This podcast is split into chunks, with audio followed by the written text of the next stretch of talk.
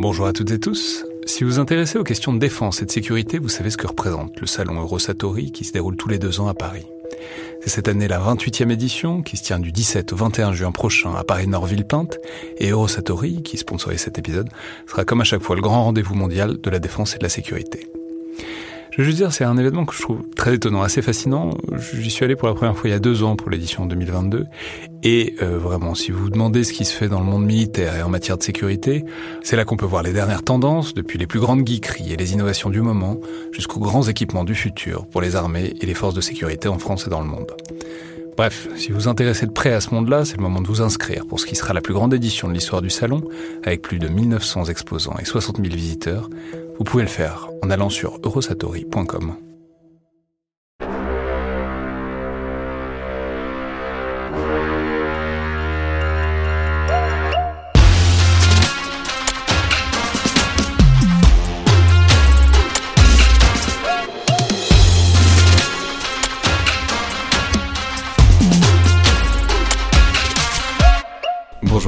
tous, bienvenue pour ce nouvel épisode dans le viseur de récits euh, d'opérations, en tout cas de récits de vie militaire. Aujourd'hui en partenariat avec l'école de guerre terre et euh, donc le commandant Arthur. Euh, bonjour commandant. Bonjour. Et donc vous êtes ici pour nous raconter un souvenir. Euh, alors on peut tout de suite dire de, de, de, quelle arme vous faites partie. Qu'est-ce que vous faisiez? Alors avant d'être à l'école de guerre terre évidemment, puisque cette année vous, vous suivez des Oui, cours. bien sûr. L'époque. Bien, que vous donc euh, avant d'être à l'école de terre, j'étais euh, dans la- l'aviation légère de l'armée de terre. Et alors, quel, euh, puisque on a eu il n'y a pas très très très longtemps le, le comalat, le commandant de la, de la LAT dans, le, dans le podcast pour nous parler des perspectives de la LAT, mais aussi des, différents, des différentes machines. Quelle était votre monture sur la LAT Alors moi j'ai j'ai commencé euh, ma formation sur Gazelle. Je suis passé ensuite euh, sur hélicoptère de manœuvre, c'était mon choix. Euh, donc sur Puma, euh, le, bon vieux Puma. Et puis je suis passé sur un hélicoptère beaucoup plus moderne, sur lequel j'ai servi pendant les, les quatre dernières années opérationnelles, qui était le Cougar, Cougar version rénovée. D'accord. Donc, ce sont les hélicoptères de manœuvre, c'est-à-dire des hélicoptères essentiellement de transport qui peuvent transporter un certain nombre de, de personnel. On peut préciser par ailleurs que c'est à peu près, pour avoir une idée, c'est à peu près le segment qui correspond au Caïman qui arrive euh, en service actif et qui va probablement remplacer euh, progressivement les Pumas puis les Cougars dans les années qui viennent. Oui, alors euh, c'est vrai, même si c'est pas tout à fait exact, c'est-à-dire que euh, en ce moment vous avez euh, dans notre flotte d'hélicoptères de manœuvre euh, des Caïmans, des Cougars, un petit peu, euh, et des Pumas. En effet, les Pumas vont disparaître dans les prochaines années. En revanche, le Cougar va encore durer euh, un bon moment, euh, étant donné qu'on l'a on l'a rénové, on, l'a rétrofité, comme on dit parfois, euh, pour qu'il ait des capacités, euh, au moins en termes d'optronique, c'est-à-dire de, capteurs, de caméras, euh, qui soient, et, même de pilotes automatiques, qui soient égales, voire supérieures à celles du Caïman. J'aime bien petite fierté de la machine, Voilà. c'est c'est- c'est très Vraiment bien. mettre les choses. Alors, l'histoire que vous allez nous raconter, alors, je, donc, euh, remonte un peu, je crois que c'était donc en 2013 au Mali, donc on comprendra que c'était l'opération Serval, le déploiement euh, rapide et prompt de l'armée française euh, sur le théâtre sahélien. Donc à l'époque, vous étiez sur Puma, si, je- Exactement. si je ne m'abuse. Oui. Et alors, euh, placez-nous un peu peut-être le, le contexte. C'était à quel moment de l'intervention française au sein de Serval? Est-ce que c'était au début? Est-ce que c'était un peu plus tard? Puis combien de temps est-ce que ça faisait que vous étiez au Mali à, à ce moment-là? Alors en fait, c'était euh, bon, sans, sans donner de date euh, très précise, c'était pas au début, pas au tout début de l'opération Serval. Donc les, les choses euh, globalement s'étaient euh, un peu calmées. D'ailleurs, ça a son, ça a son importance pour l'histoire euh, que je vais raconter. Euh, globalement, euh, il y avait plus énormément d'actions. il, il se passait pas forcément grand chose. On cherchait un petit peu des manières de, de- d'a- d'atteindre notre ennemi parce qu'on savait qu'il était là malgré tout. Il continuait à agir. Rappelons Euh, toujours le déroulement de Serval, c'est les, les djihadistes se sont retirés très largement vers le nord, ont libéré euh, beaucoup de- du, du territoire malien. Ensuite, il y a eu bon, des combats vers le nord, et puis ensuite, il a fallu, on savait que des Exactement. groupes djihadistes continuaient à exister, à écumer un peu le territoire, mais il fallait les trouver, quoi. Oui, voilà, e- exactement. En fait, c'était après, euh, bien après, la, enfin quelques temps après la bataille des Adrar, euh, celle, qui est connue, donc qui s'est passée dans, cette chaîne de montagnes qu'on appelle les Adrar, qui est au nord du Mali. Euh, et donc, en effet, à partir de ce moment-là, les djihadistes avaient compris qu'il ne s'agissait plus pour eux de mener des actions de force de grande envergure, mais plutôt de mener des petites actions terroristes, pour le coup. Euh, euh, on, était, encore sur du conflit asymétrique, mais vraiment sur des actions euh, très ponctuelles. Euh, il- par exemple, euh, ils ne se montraient plus avec de l'armement lourd euh, monté sur l'arrière des, pick-up. Euh, je parle de, canons, euh, de, lance-roquettes ou euh, de, choses fixes qui sont, euh, qui sont de gros calibre. Euh, donc, donc ça, on, ça, on ne le Ah, voyait parce que rappelons que l'arme de prédilection des djihadistes, notamment au Sahel, enfin, pas que là, globalement le pick-up, Mm. plus, que, plus que tout le reste, Bien sûr. mais que donc euh, quand on, quand on monte une 12-7, enfin donc une mitrailleuse lourde Mm. à l'arrière d'un pick-up, bah, c'est pratique parce que ça fait une plateforme de tir euh, assez puissante, mais le problème c'est qu'on peut pas le démonter vite. Donc quand, quand vous nous dites qu'ils avaient plus les trucs fixes, ça veut dire qu'ils essayaient vraiment de se fondre dans le paysage, C'est tout à fait ça. Ce qui se fait moins facilement quand on a une 12-7 à l'arrière du camion évidemment. Voilà. Donc ils étaient plus sur euh, des ce qu'on peut appeler des modes désilhouettés, donc ils se fondaient dans le paysage exactement, euh, tout comme euh, tout, tout comme le, le faisaient les talibans en Afghanistan, enfin, comme comme tout comme tout bon guerrieros, voilà. Et alors, euh, donc, il s'agissait de traquer. Alors, ce, ce jour-là, ce moment-là, de, de- de l'histoire de l'opération que vous allez nous raconter, Mm. qu'est-ce que. En gros, c'était quoi votre quotidien? C'était donc vous étiez sur Puma, donc euh, il s'agissait de transporter d'autres personnels, il, s'agissait de faire disons du pas le taxi, mais d'am- d'amener des, des personnels d'un endroit à l'autre. Il s'agissait de guetter, euh, de, de faire de la veille. C'était quoi votre mission à ce moment-là dans cet endroit-là? Oui, alors euh, notre mission, euh, elles étaient vraiment multiples. Euh, comme vous le dites, on a cette fonction de transport pur euh, qui est extrêmement utile dans un milieu aussi immense que le, désert euh, malien, euh, sur lequel, dans lequel les, axes sont particulièrement dangereux. puisque minés, puisque on peut également s'embourber à la saison des pluies, et surtout les, délais, les délais de route sont énormes. On n'a pas d'autoroute au Nord Mali. Donc notre mission, une, une de nos missions premières, c'était bien sûr de relier les différentes villes au Mali euh, au profit euh, de la force euh, Serval à l'époque. Euh, donc beaucoup de logistique, beaucoup de, fret entre Gao, Kidal et Tessalit qui, et Tombouctou, hein, qui sont nos, quatre principales bases, enfin une grosse base Gao et les trois satellites un petit peu à l'époque, même si d'autres se créent, mais c'était les trois principales. Mais il faut faire attention parce que quand on parle d'hélicoptère de manœuvre, on a tendance à, tout de suite penser à, cette fonction très logistique. Euh, mais en fait, euh, nous on les appelle hélicoptères de manœuvre et d'assaut, euh, tous ces Puma, Cougar, Caïman, parce qu'ils ont une fonction qui, est, qui est essentielle à l'aérocombat moderne, qui est le transport de troupes, l'assaut, l'assaut par air, avec des troupes donc au contact ou proche du contact. Euh, également sur ces hélicoptères, je- j'en parle de manière un peu anecdotique, mais euh, sur ces hélicoptères, on peut monter euh, des plateformes de tir telles que le canon de 20 ou aujourd'hui, c'est assez récent, des, mitrailleuses de, de 12,7 de 12,7 mm. Voilà. Donc, Donc, euh, à l'époque, on, à l'époque, à- on le faisait. À la fois, c'est une plateforme d'assaut parce que vous pouvez emmener euh, des groupements euh, de type force spéciale euh, de- sur un endroit très précis, et en même temps aussi parce que si on décide de l'équiper, votre machine peut elle-même devenir une plateforme de tir puissante. C'est exactement ça. Et d'ailleurs, sur la partie de Serval 1, c'est-à-dire le début de l'opération Serval en janvier-février 2013, euh, le canon de 20 mm a été énormément utilisé sur Puma. Voilà, ça a été une, une arme d'appui quand euh, le Tigre n'était pas disponible, quand la Gazelle n'était pas disponible ou n'avait plus de munitions.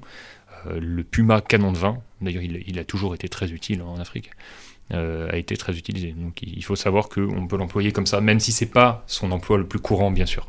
Et donc, pour, terminer, c'est là où, un peu s'introduit mon histoire, en effet, notre emploi à l'époque euh, se, résumait, ne se résumait pas uniquement au, transport entre les différentes plateformes, au transport de fret et logistique, euh, mais on, on montait euh, quelques opérations, plus ou moins, plus ou moins grosses, qui ne portaient pas forcément directement leurs fruits, mais, mais qui permettaient de s'aguerrir au désert et, également de montrer que la France était présente même dans, les, dans des zones qui étaient hors des axes. Et on avait, on avait compris, en fait, je dis on, mais ce sont mes camarades avant moi, euh, les mandats avant, avant que j'arrive, euh, qui avaient compris que euh, on était souvent confronté à ce qu'on appelait des fuyantes, c'est-à-dire des gens qui, s'enfuyaient en véhicule, qui ne restaient pas sur place et dont on savait qu'ils étaient clairement mêlés aux djihadistes, mais on n'avait aucun moyen de les intercepter, de les arrêter, parce que leur pick-up étant extrêmement maniable dans le désert, extrêmement puissant, léger surtout, euh, ces gens également étant extrêmement aguerris au, milieu désertique, ils étaient trop rapides pour qu'on puisse les intercepter. Et alors, en hélicoptère, euh, l'hélicoptère semblait l'outil un petit peu évident euh, pour les intercepter. C'est-à-dire, s'il y a une attaque sur un village, etc., et qui partent en pick-up, c'est pas avec un VAB qui, va, qui vont être attrapés. en revanche, ou même un VBL. Mais en revanche, bah, s'il y a un hélicoptère, il voit loin, il va vite, là ça peut être éventuellement un outil de choix. Quoi.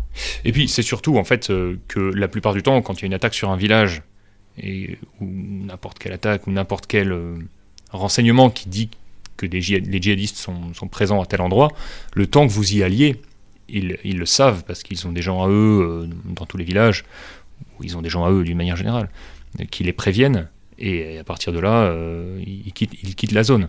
Alors qu'en hélicoptère, on peut les rattraper. En fait, on peut les rattraper au milieu du désert, même une fois qu'ils ont déjà quitté les lieux. Voilà. Donc, euh, en effet, j'avais des camarades à cette époque qui, euh, des, pilotes donc d'hélicoptères de, manœuvre et également de gazelles, qui réfléchissaient à, créer une nouvelle méthode. Alors, pas tout à fait nouvelle, parce que les forces spéciales en avaient déjà une, mais, mais pouvait pas forcément se calquer sur ce qu'ils faisaient euh, exactement. Et euh, ils avaient ils ont établi une procédure pour, euh, pour intercepter des véhicules, qui était quelque chose de complètement novateur. Donc forcément, vu de, de mon point de vue, qui est, moi qui étais jeune chef de bord, jeune chef de patrouille sur cette opération extérieure, sur ce premier mandat au Mali, c'était c'était quelque chose de très naturellement d'assez excitant. Donc on vous explique la, on vous, vous, explique la manœuvre, on vous explique la technique, et puis, donc quoi Un jour, un jour se présente la situation où, voilà, où ce serait possible de l'utiliser C'est à, peu près ça, euh, si ce n'est qu'avant, on s'est quand même euh, entraîné. Euh, parce que malgré tout, entre l'explication sur le papier et la réalisation avec un hélicoptère qui vole à 240 km/h et qu'il faut potentiellement arrêter près d'un véhicule pour pouvoir faire débarquer vos commandos, parce que c'est ça le principe, pour qu'ils aillent arrêter les, gens qui sont dans le véhicule. bon, il y a quand même un, gap. Il faut, il faut quand même s'entraîner un petit peu pour que ce soit réalisé euh, dans des temps assez contraints, euh, pour pas que vous mettiez 10 euh, minutes à poser votre hélicoptère à 1 km du véhicule. Et, puis que ce soit fait en sécurité, que les armes de bord, parce qu'on est armé de, mitrailleuses d'autodéfense, de, mitrailleuses de 762 d'autodéfense à l'arrière sur les hélicoptères de manœuvre, il fallait qu'elles soient dirigées dans la, direction de la cible. Donc tout ça, c'était toute une procédure qu'on devait répéter avant. Donc on l'a répété pas mal de fois sur des, sur des véhicules à nous, hein, bien sûr. Et puis, euh, et puis à vide, à blanc comme ça dans le désert. Euh, euh, et, globalement, globalement ça, semblait fonctionner. Ça semblait pouvoir fonctionner. On avait mis pas mal de limites. Il fallait pas qu'il y ait de l'armement lourd en cabine. Bon, normalement, il n'y en avait pas. Il fallait qu'on puisse compter les gens à l'intérieur pour être sûr qu'on ne s'attaque pas à trop gros et que du coup les hélicoptères aient un souci. Et puis, euh, et puis il fallait qu'on ait du renseignement quand même euh, suffisamment sûr. En tout cas, nous, de notre point de vue d'exécutant, puisqu'on était le dernier maillon de la chaîne, euh, il fallait qu'on ait un renseignement suffisamment sûr, même si on peut jamais savoir, nous, à notre niveau. Et donc, ce jour-là Et donc, ce jour-là, c'était un contexte, donc c'était un contexte assez particulier parce que il y avait eu un événement assez tragique à ce moment-là. on était, on était tous un petit peu, pas, sous le choc, mais disons qu'on était tous euh, remontés, je pense. Euh, on, voulait trouver, euh, voulait trouver les, coupables, entre guillemets. Et, et ce jour-là, on était déployé sur une, sur une petite plateforme dans le désert, une petite plateforme opérationnelle, et, et, on a le renseignement qui tombe. qu'il faut le renseignement selon lequel on a un véhicule qui, qui, qui, a à, son bord des djihadistes qui sont avérés, qui sont confirmés, et que ce véhicule est en visuel d'un, on va dire, d'un drone euh, en visuel d'un drone. Il est suivi par un drone euh, qui peut nous guider jusqu'à lui euh, pour l'intercepter. Et on a l'ordre de décoller et de l'intercepter. Et, donc on, était prêt, on était en alerte parce qu'on savait que on attendait ce renseignement en fait. C'était vraiment quelque chose de, on y croyait à peine. On y croyait à peine parce que ça, nous paraissait, l'ennemi nous paraissait tellement diffus, tellement difficile à, saisir que ça paraissait dingue qu'on puisse avoir enfin le renseignement solide et qu'on puisse réaliser une interception. Et donc on décolle et on, a volé environ 40 euh, minutes euh, en, actualisant euh, avec le drone les coordonnées exactes de la cible. Donc on actualisait, le, il faut imaginer qu'on était en vol euh, moi j'étais euh, en place gauche puisque j'étais chef de bord. Le chef de bord n'a pas les commandes habituellement parce qu'il doit se consacrer à la radio, à la navigation, même s'il est euh, lui-même pilote. Hein. et donc j'étais chef de bord et je prenais en compte les coordonnées qui m'étaient données par le drone à la radio, qu'on n'entendait pas forcément très bien, qui étaient codées, donc il fallait les, copier et puis les décoder parce que on était sur des fréquences qui étaient claires, donc on, on codait les coordonnées avec des lettres. Et, euh, ça marchait d'ailleurs plutôt bien.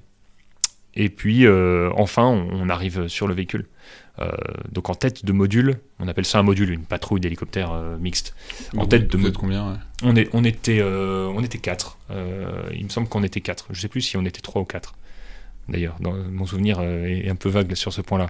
on avait un tigre en tête et on avait les deux pumas derrière et un troisième qui faisait un peu la liaison avec les chefs, qui n'était pas, pas censé poser normalement qui pouvaient également emporter du matériel ou, ou des prisonniers supplémentaires. Donc on voit le Tigre, la, super plateforme euh, qui, qui, est là pour euh, ouvrir le, chemin si jamais il y a un truc, et puis ensuite les Pumas chargés de commando. Donc voilà, c'est exactement ça. Les Pumas étaient chargés de commando. Oui, j'oublie l'élément le plus important de notre module, c'était quand même les commandos montagne, euh, qui, était, qui, qui, est un groupement qui a toujours été associé à la LAT, à l'aviation légère de l'armée de terre. en tout cas, à ce, à ce groupement, groupement d'hélicoptères qu'on avait là-bas à Gao et, on, opérait quasiment exclusivement avec eux. Enfin, je dis exclusivement, non, c'est un petit peu exagéré. Euh, on, opérait beaucoup avec eux. On aimait beaucoup opérer avec eux parce que c'était, euh, on les connaissait très bien, donc forcément c'est plus naturel. Et puis euh, bon, ils logeaient dans, dans peu d'hélicoptères à cette époque-là en tout cas. ils n'étaient pas très nombreux. Et donc on arrive sur ce sur le pick-up parce que c'était un pick-up.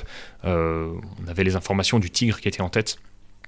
dans la procédure, le tigre devait euh, arrêter le véhicule euh, avant qu'on puisse euh, poser les pumas et poser les commandos. donc le Tigre effectue son, il a l'autorisation de, tir, alors de tir, ce qu'on appelle de, tir de sommation, donc le warning shot. On dit souvent le warning shot. donc il fait son warning shot bien devant le véhicule pour pas que le véhicule risque d'être touché. Parce que malgré tout, on ne sait pas qui est dans le véhicule, on n'a pas une confirmation. voilà. Donc euh, il y a quand même euh, certaines règles à respecter. Donc on, tire devant le véhicule et euh, le véhicule s'arrête. Et donc là, on, se dit, enfin, là, là on touche au but. Et, on se met sur l'axe de poser. le premier Puma en tête, le deuxième, c'était moi, je, le suivais. bon, on était, je me rappelle mon impression à cette époque, je, trouvais qu'on était vraiment loin du véhicule. Je me disais, les commandos, ils vont devoir quand même pas mal marcher. Mais en même temps, on savait, encore une fois, on ne savait pas ce qu'il y avait dans le véhicule. On ne savait pas comment allaient réagir les gens dans le véhicule. Euh, au Mali, et c'est encore vrai maintenant, vous pouvez avoir deux réactions sur une interception de véhicule. Euh, la réaction un peu standard. C'est pas parce qu'ils se sont arrêtés qu'ils sont pacifiques. Non, euh. pas forcément. Ceci dit, c'est plutôt un bon signe. Hmm. C'était plutôt un bon signe. Mais vous pouvez vraiment avoir deux réactions. La réaction standard, c'est le véhicule s'arrête et les, les, gens à l'intérieur ont plutôt peur ou en tout cas sentent qu'il faut rien tenter, que voilà, qu'il suffit peut-être d'attendre, que qu'on va les laisser partir. Euh, et puis il y a la deuxième réaction, plus souvent quand ce sont des, des, grands chefs euh, djihadistes, là le véhicule se met à accélérer, les gens sautent un peu partout, se dispersent dans le désert, ou alors carrément jouent leur va-tout en tirant sur les hélicoptères tout en sachant que, c'est la fin pour eux s'ils font ça. Donc on se pose, j'en étais là, on se pose, et les, commandos, les commandos partent, ils vont vers le véhicule, nous on redécolle pour se mettre en sécurité et puis pour, pour observer la scène, pour laisser, laisser du champ surtout au tigre, parce qu'en fait là, à ce moment-là de la mission, le, finalement, l'élément clé c'est le tigre. Parce qu'en fait c'est lui, euh, c'est l'ange gardien des commandos au sol. Si jamais quelque chose se passe mal, le tir est capable d'effectuer un tir avec une telle précision que quasiment les commandos pourraient être autour du véhicule. J'exagère à peine en disant ça, que, le tigre pourrait quand même les appuyer et, tirer. Bon, selon, selon certaines conditions. Hein. Mais, euh, euh, dans tous les cas, le tigre était, était, vraiment là pour les protéger. bon, sachant qu'on on avait fait attention d'arrêter le véhicule dans un endroit qui était assez plat, où il n'y avait pas trop d'arbres, où il n'y avait pas trop de rochers, où d'autres gens auraient pu se cacher, auraient pu être cachés. Donc normalement, on, savait qu'à ce moment-là, on était couvert, on était en sécurité. Donc les commandos vont jusqu'au véhicule, il, s'est, je vous rassure, il s'est, s'est rien passé. les, gens sont sortis, ont mis les mains sur la tête, et, euh, les commandos les ont, euh, capturés, parce que c'était, l'ordre qu'on avait à ce moment-là, et, et que, euh, que c'était des cibles avérées. Euh, ils étaient armés ils, étaient armés, oui, euh, pas mal de matériel, j'en parle à la fin. Et, euh, donc, ils nous font les comptes rendus à la radio. Pendant ce temps-là, nous, on suit, on note, parce qu'on sait que on a notre carburant, on va devoir les ramener eux, on va devoir ramener probablement des, des, personnes sous contrôle, et on va devoir ramener du matériel, parce que le matériel ensuite est analysé. ça fait partie de toute, toute l'analyse de la chaîne renseignement. C'est toujours comme ça, c'est la procédure standard. Euh, et, donc, euh, et donc on note, et bon, on a vu que rapidement on pouvait emmener tout le matériel, on était quand même trois, trois pumas. Euh, puis on avait cramé un peu de kéro, comme on dit, donc on s'était allégé en, utilisant notre kérosène à l'aller. Il y avait quand même 40 minutes de vol. Donc on récupère, on, a, on a enfin le verre récupération de la part des commandos, on se pose, après évidemment avoir fait tous les comptes rendus au drone qui était au-dessus et, qui retransmettaient au, au, PC central de l'opération Serval on récupère euh, les commandos euh, qui reviennent avec, euh, avec les, personnes sous contrôle, qui reviennent avec aussi pas mal de caisses, pas mal de matériel. donc ils nous mettent ça à l'arrière, on regarde ça avec un peu des, yeux ronds parce qu'il y a pas mal de, matériel de guerre lourd. Quoi. Ouais, c'est ça, vous leur avez demandé à un moment, ça, ça explose pas ce Bon, bah, a priori, c'était, c'était quand même assez bien ficelé. je pense que voilà, les, les, commandos savent quand même manipuler l'armement. Donc, ils, avaient bloqué tout ça. C'est un peu le cœur de métier. Voilà, et, et puis il y avait, il y avait des caisses pour, euh, pour que ça bouge pas. Euh, on ramène tout ça euh, sur notre, notre petite plateforme, notre petite plateforme opérationnelle. Et, et, puis voilà, après, après un petit passage, le passage de la victoire au-dessus de, au-dessus de la plateforme, on se pose et, et, puis, et puis on sort tout. et c'était, là, c'était vraiment un sentiment de victoire qui était quand même assez rare euh, à cette époque, en tout cas, euh, de, réaliser une opération. Enfin, on en a chopé. Euh, enfin, on les, on les a eus, enfin, on les a eus. et puis là, c'est pas du chiquet, vu le, matériel qu'ils avaient. Il y avait un nombre de, téléphones satellites, de portables.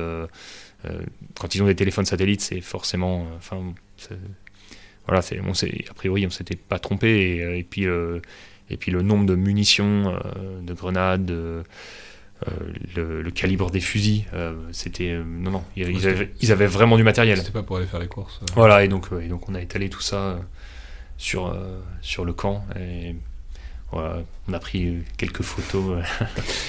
Mais et ensuite donc après donc vous l'avez dit ça part analyse renseignement etc. Vous avez le fin mot de l'affaire Alors en fait la plupart du temps la plupart du temps on n'a pas le fin mot de l'affaire parce que euh, le principe de renseignement, c'est aussi de, cloisonner euh, les choses. Euh, et puis les le renseignement, lui, il est utilisé, après il est réutilisé. Alors après, on, la, seule chose qu'on a su, c'était plutôt bien de le savoir d'ailleurs, c'est qu'on s'était pas trompé. On s'était pas trompé. On n'a pas eu à les, relâcher, à les remettre en liberté. Mais non, on n'a pas eu le fin mot à proprement parler. On n'a pas eu le rapport d'enquête. mais c'est souvent comme ça. et je pense qu'en tant que militaire, euh, enfin on le sait, euh, à un moment on est, euh, on est un outil et c'est pas nous, rabaisser, vous rabaisser la fonction de militaire que de dire ça. On, est à un moment un outil, on se doit d'être un outil efficace quand on est dans ces échelons opérationnels, on se doit aussi d'être un, un exécutant efficace. Et on n'a pas forcément besoin de savoir tout, tout, ce qui est fait de ce qu'on ramène. voilà. Et on, a besoin de savoir que, ce qu'on fait est bien, que ce qu'on fait a du sens, euh, bien sûr. Mais on n'a pas besoin de connaître tous les détails de l'opération pour bien mener une opération. Et euh, je, parle de quelque chose que, je connais assez peu, mais euh, les, gens du renseignement sont encore plus dans ce paradigme que, nous. Hein. Les gens de la, de la DGSE, c'est vraiment un état d'esprit qui est qui est reconnu. Et euh, du coup, après, ben, donc vous avez tenté la, nouvelle manœuvre, ça, a marché. Du coup, vous appelez tout le monde après pour dire ça marche. Euh, oui. C'est, enfin, je veux dire, il y a un côté. Euh, parce que quand vous êtes. Enfin, n'importe quoi, on vous apprend des trucs. et puis, il y a aussi un degré d'innovation par le bas, c'est-à-dire vous, réfléchissez à des choses, vous avancez, vous faites progresser les choses. Est-ce qu'il y a un côté un peu grisant aussi à faire avancer les manœuvres, les doctrines. Mais complètement. Là, c'était, euh, c'était vraiment le cas. C'est vraiment quelque chose qui a. Pour moi, c'est vraiment quelque chose qui a fait date. D'ailleurs, ça, bon, ça a changé de nom plusieurs fois. On avait, on avait mis trois lettres dessus. Euh, et puis, euh, les trois lettres ont changé. Les acronymes. Et, et, oui, c'était, c'était vraiment. On avait l'impression d'être au. c'est, vraiment. Je, le dis vraiment sans prétention, parce que c'est pas moi qui ai eu l'idée de, de, faire ça, de monter ça, mais, mais voilà, de se dire qu'on était au au début euh, d'un peu d'un changement de, mode d'action. Enfin, on, était au début d'un mode d'action, qui est un, nouveau mode d'action qui a été créé par le bas, comme vous dites, euh, très bien. Euh, c'est vraiment de l'innovation par le bas, quelque chose qui a, été, qui a été intuité quasiment sur le terrain par les gens qui y étaient à ce moment-là, à Cervalin, et puis qui a été ensuite un petit peu travaillé, qui a été testé, et puis qui fonctionnait. Et ensuite, quand on est revenu, quand on est revenu en France, quand on est revenu au régiment, après euh, cette, euh, cette, grande mission, euh, donc plusieurs mois après, eh bien on a, on a fabriqué des briefings, on a essayé de, de fabriquer un canevas, une procédure qui soit à peu près standardisée, parce qu'on avait des camarades dans les deux autres régiments. La LAT, c'est trois régiments, enfin la LAT des forces conventionnelles, c'est trois régiments, et donc on se devait de répandre cette procédure en la standardisant parce qu'elle fonctionnait, euh, mais parce qu'il fallait que tout le monde puisse euh, se comprendre. Parce qu'on ne part pas en OPEX, en, opération extérieure, qu'avec son régiment. Parfois on part avec d'autres régiments, même très souvent. Et cette procédure, elle est toujours utilisée. Et euh, moi, je, je l'ai refaite, oui, je l'ai refaite. pas sur un mobile, je crois, mais oui, oui, je l'ai refaite de façon peut-être un petit peu plus standard. C'était c'était pas de l'interception proprement parler, mais la procédure, on l'a joué de la même manière sur, euh, sur un, petit village euh, dont on savait qu'il pouvait être euh, tenu par, par l'ennemi. Donc oui, oui, on l'a refaite. Et puis on l'a rejoué surtout en entraînement en France. et maintenant, je ne crois pas me tromper en disant qu'elle est rejouée quasiment à chaque préparation opérationnelle, qui sont des phases de, préparation juste avant la projection. Euh, donc elle est, rejouée par, euh, nos régiments dans l'aviation légère de l'armée de terre euh, quasiment tous les, tous les trois mois, puisque c'est tous les trois mois maintenant qu'on part en mission à Barkhane. Voilà, donc oui, c'était vraiment le début de quelque chose, et c'est pour ça que c'est un souvenir, c'est le souvenir un petit peu marquant de ma première partie de carrière opérationnelle, même s'il y en a d'autres, mais celui-là, il est marquant parce qu'on vivait un petit peu cette effervescence de, de tester, d'avoir trouvé un nouveau mode d'action encore une fois, moyennement nouveau, parce qu'il était fait par les forces spéciales, mais, mais pour nous, il était, il était vraiment nouveau. Et, euh, et puis ça fonctionnait. Donc euh, c'était sympa. On, ça changeait euh, des opérations extérieures d'avant, celles qu'on faisait au Tchad, à Djibouti, en Côte d'Ivoire, qui étaient parfois un petit peu plus tranquilles, un petit peu plus conventionnelles. Voilà, c'était. Puis Barkhane, c'était nouveau. Enfin, Serval, c'était nouveau aussi à l'époque. Donc, ouais, c'est des bons souvenirs. Très bien. Merci beaucoup, commandant Merci.